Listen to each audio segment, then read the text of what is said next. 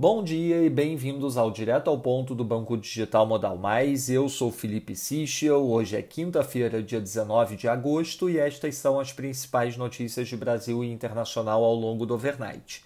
Começando pelo Brasil, em relação à crise institucional, segundo o valor, o presidente do STF, o ministro Luiz Fux, ouviu apelos ontem, tanto do legislativo como do executivo, para que restabeleça o diálogo com o presidente Bolsonaro. Fux, no entanto, tem sinalizado que não há clima para sentar à mesa com o chefe do executivo sem que haja uma trégua nos ataques aos ministros da corte. O presidente Bolsonaro, por sua vez, admitiu ontem tropeçar nas palavras e que às vezes não é muito feliz nos posicionamentos, mas voltou a atacar ministros do STF ao dizer que uma ou outra pessoa atrapalha na mais alta corte do país. Sobre a reforma do IR, segundo a Folha e em linha com o divulgado ontem no final do dia, o ministro Paulo Guedes expôs a parlamentares sua insatisfação com a falta de acordo sobre o projeto que muda o imposto de renda. Diante do impasse, o governo decidiu usar mais tempo com o objetivo de costurar um novo texto que tenha chances reais de aprovação. A expectativa agora é que o texto seja analisado pelo plenário somente em duas semanas.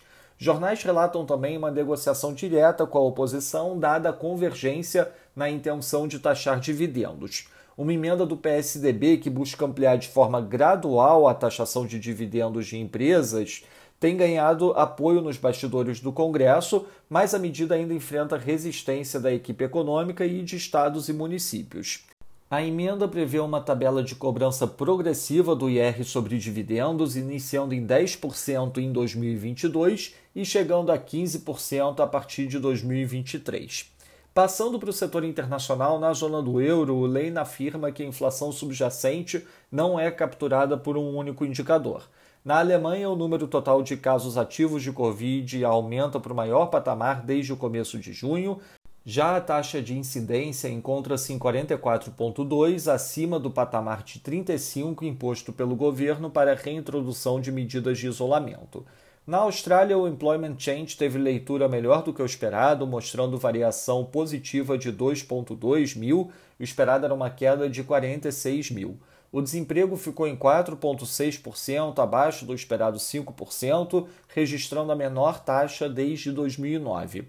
A surpresa negativa nos indicadores do mercado de trabalho fica por conta da queda de 0,2% nas horas trabalhadas. Na agenda do dia, destaque às 9h30 da manhã para a divulgação do Philly Fed Business Outlook nos Estados Unidos. Durante a noite, uma aparição do Kent do RBA e a definição do One Year Loan Prime Rate na China. Ao longo do overnight também, a divulgação das vendas do varejo no Reino Unido às 3 da manhã. Nos mercados, o dólar index avança 0,22%, destaque para o dólar neozelandês que desvaloriza 0,90% e para o dólar australiano desvalorizando 0,95% no cenário de risk-off.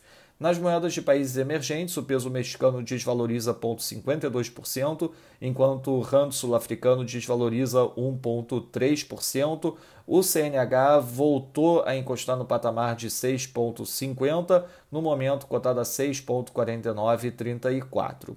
No mercado de juros, o título americano de 10 anos fecha 3 basis points, enquanto o Bund, título alemão de 10 anos, fecha 1 basis point.